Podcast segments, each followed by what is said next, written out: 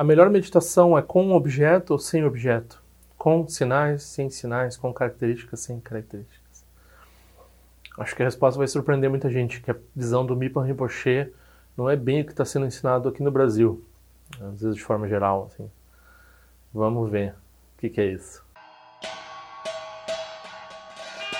tzal.org apresenta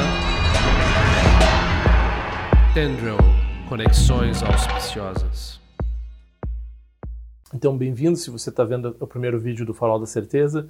É, esse aqui é o 27 vídeo que a gente está analisando, essa, fazendo um estudo dessa obra do Mipan Rinpoche.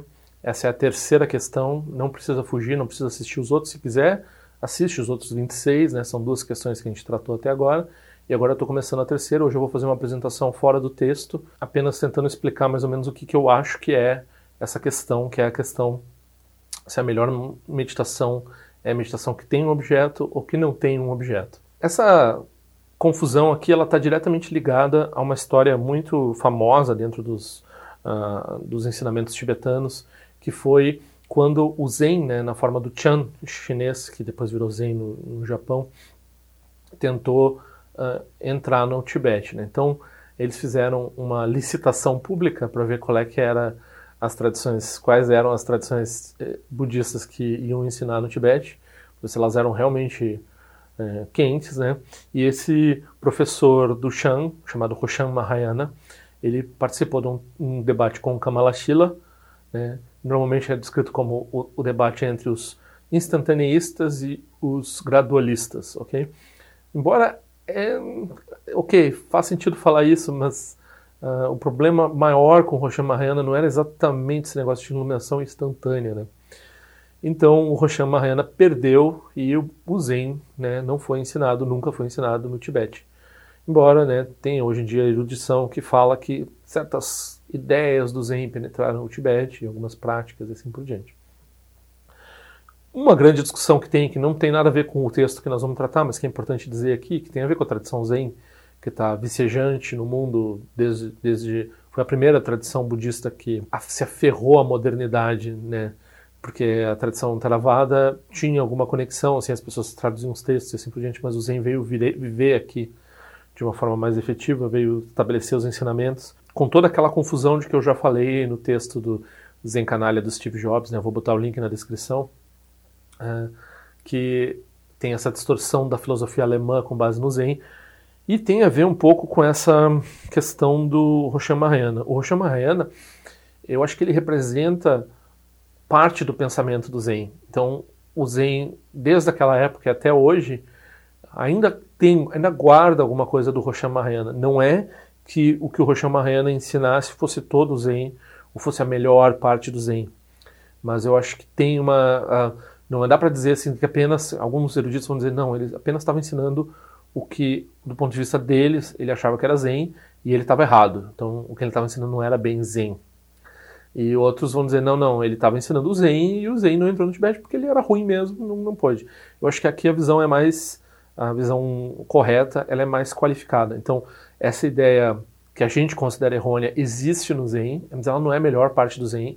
E hoje muitos professores tibetanos reconhecem realização dentro do Zen, até os dias de hoje. Né? Então, o Shojan Trungpa Rinpoche, o Dzong Sartyense Rinpoche, um, de forma geral, e o Zen vai concordar com isso, a realização é rara. Né? Então, por todo lado, dentro do Zen, bastante rara. Então, tem muita coisa que é ensinada em termos do Zen que não tem aquele valor todo né, que se poderia dizer. Ok. Então, essa é uma resposta qualificada e que né, eu tenho que estabelecer toda a minha admiração pelo Zen para poder falar desse obstáculo à meditação, que é um exemplo que sempre volta. Então, vários professores vão falar: ah, se você ficar fazendo assim, vai ser que nem o tal do Hashan. E o, o Hashan, o Roshan Mahayana, que é esse professor Shan que não conseguiu entrar no Tibete, é um exemplo máximo de um tipo de meditação errada que não conseguiu entrar no Tibete e você deve evitar ao máximo, ok? Então, essa meditação do Roshan Mahayana, ela é basicamente essa ideia de, de bem popular que você vai encontrar assim como igualdade, as pessoas acham que isso é o budismo, né? Que é uma coisa assim de nada mental, ausência mental, ok? Então você não tem bem e mal, você não tem conceitos, você não tem nada na mente, você não, não tem nenhum ponto de referência.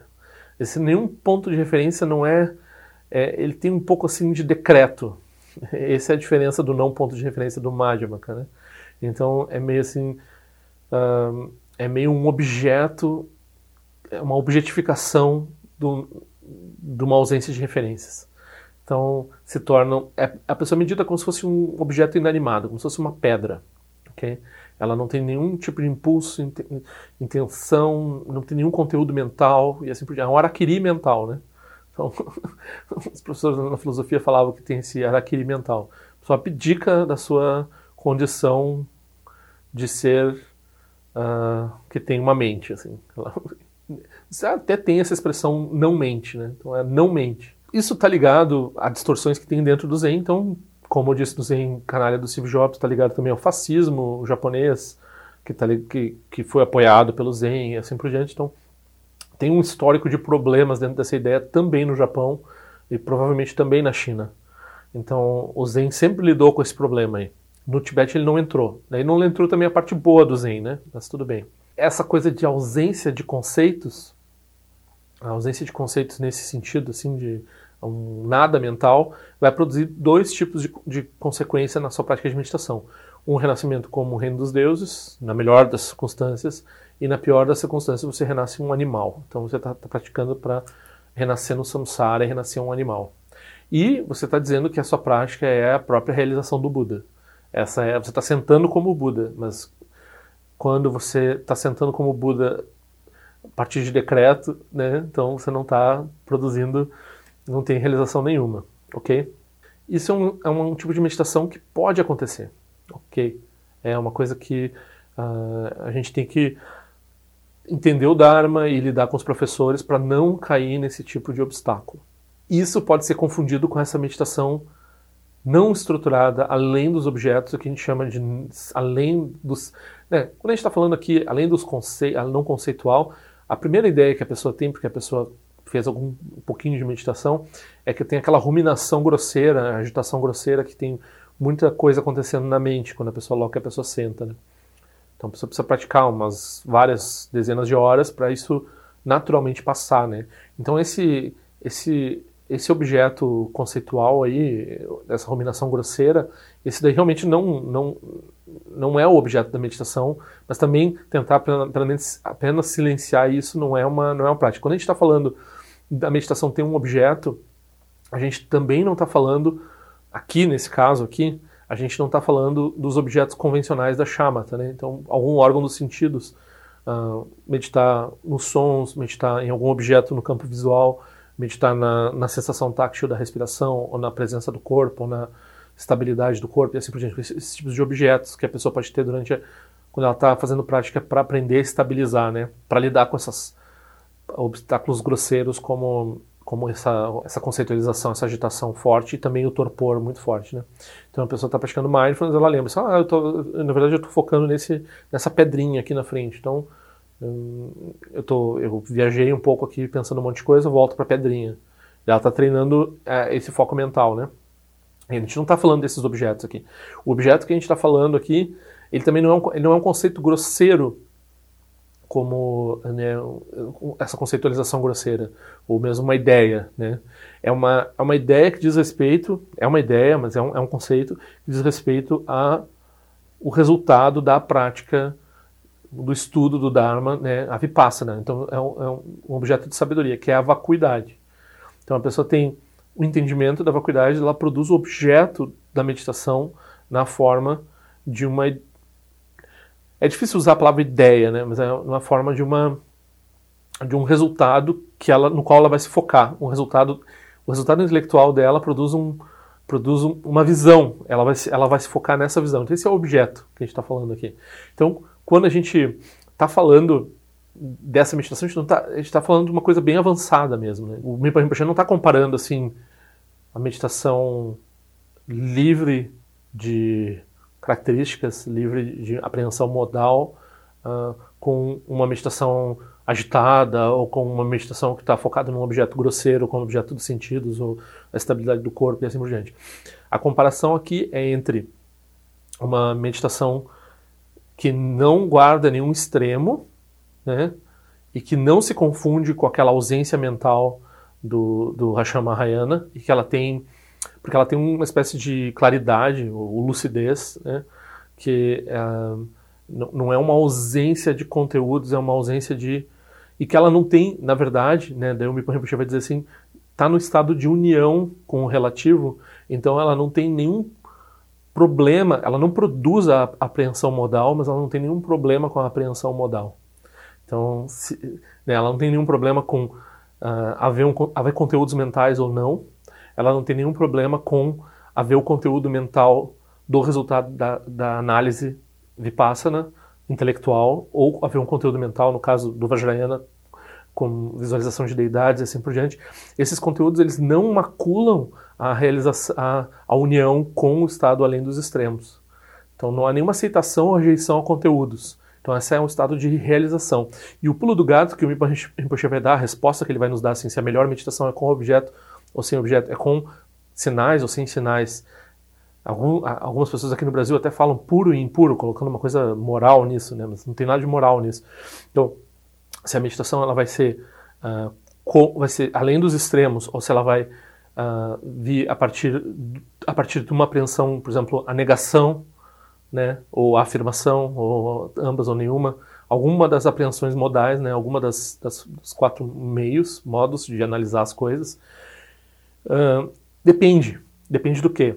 Se a pessoa é capaz de praticar além dos extremos e além com lucidez, além, além de qualquer fixação ou qualquer coisa, aí a apreensão modal não é um problema para ela, mas ela também não precisa da apreensão modal. Ela pode praticar de qualquer jeito. Então, então aí ela está livre para praticar, praticar, como quer que, a, que se configure, ok? Isso para pessoas que têm muita capacidade, muita, a maioria de nós, eu, você e assim por diante, a gente precisa da apreensão modal. Então, meditar com o objeto aqui é melhor. Qual é o objeto? O objeto é o entendimento da vacuidade, é o estabelecimento da visão, é o estabelecimento do Dharma e assim por diante. Então, você é, no caso do Vajrayana, visualizar mandalas, visualizar deidades, produzir algo com a sua mente.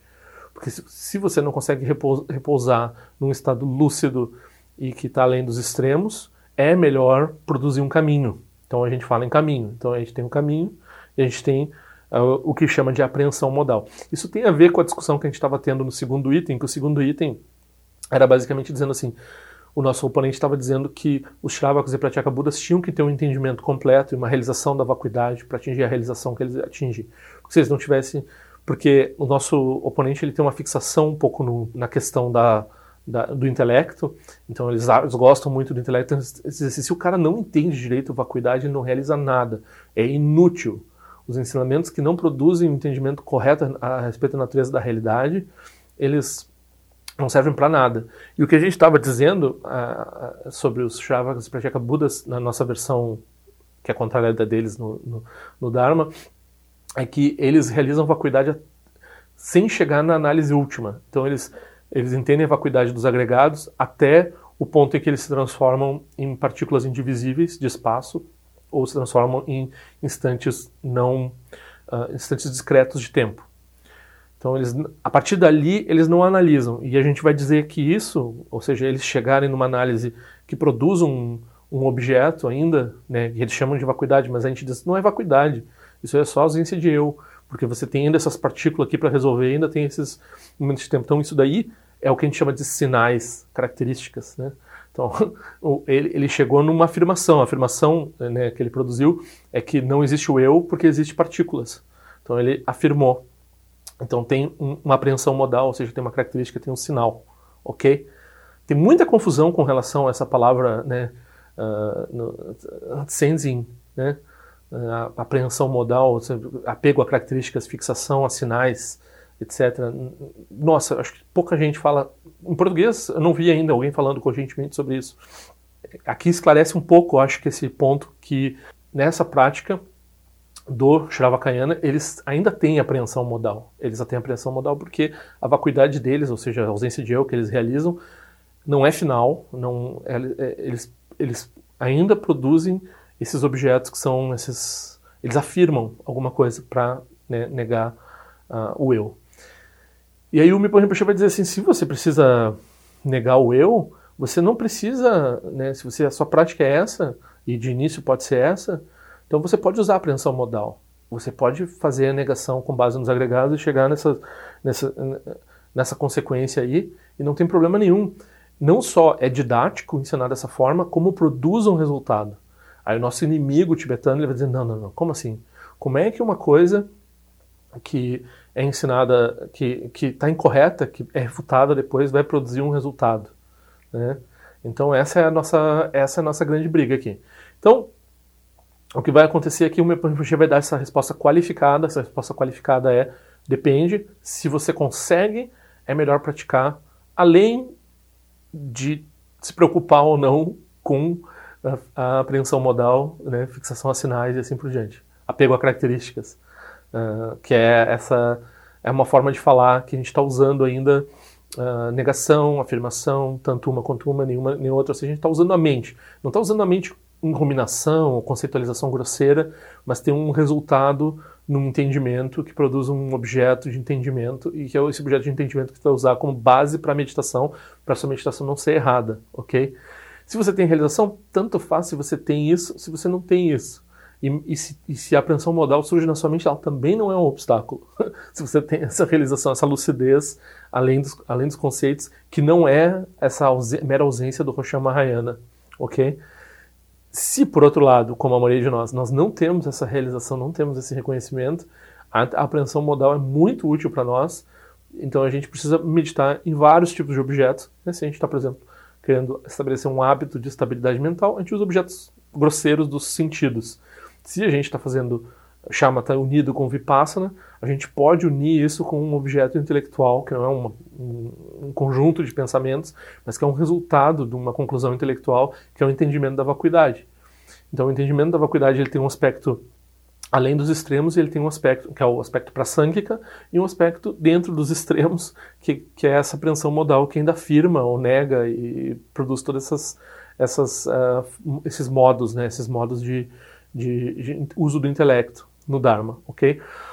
Fica aqui o recado que a gente tem essa liberdade de acordo com a nossa capacidade. Se a gente tem capacidade, a gente também não tem problema com a apreensão modal, com, a, com, as, com sinais características.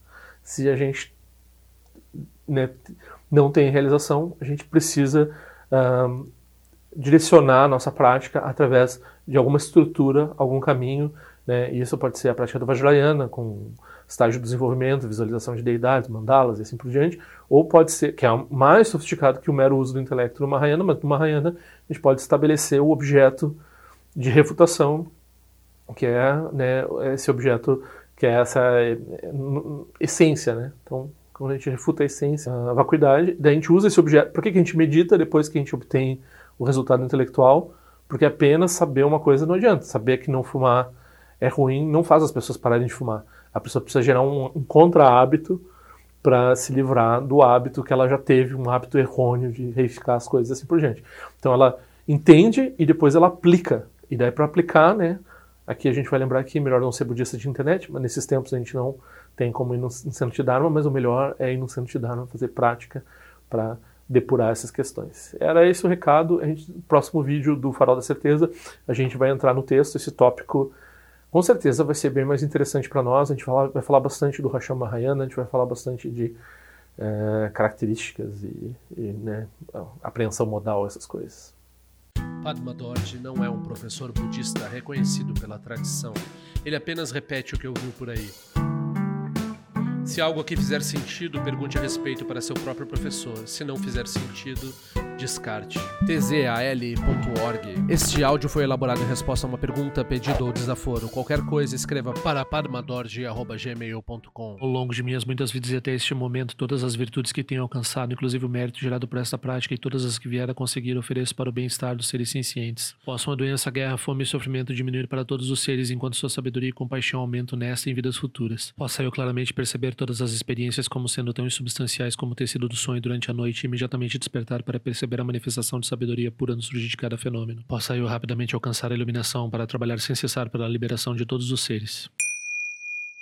Rila wai kora shinga songpa na dewa malu jikwa ne chile zingwa ten shinja so eza peka jarpa tu ten jio eche. Om so chi jamen chen pene jira sa wakun sha tu zio eze tai e bai me jino chuchul piyama nian jio ki sa songta tu ten jio eche. Chume kwenye pema samba sa sora jen jese no pa igar jiwan shu shuki tu peku kuse deshin te zindar shin jio. Shikme tu shio trukpa nange wan cha tungon trukpa ten romu yen ngen kupa malu la san elon tu ten leta tu ten jio eche. Peme jesun peme risu che peme tan la chi kuse surwan peme wancho chi troma jeso shin no ni peme lun jedro jio eche. Pene jio ene chen poten pa yuri ne pa dan den pa si pe chen bundan kuse cha sen ten jio eche. Tu son san je guru rinpoche ngon dukon dade wachin pa jabar che konsa tutu da posa so adep so chin chi laptu so shinon sengwe beche shiwa dan sam palung je drupa chin che lo oma hon benza guru pe ma se de hon ken lo sho song de lo che zan lin sa song cha pa pe otro jo sho song nang wa dam mi rao du song ge le sho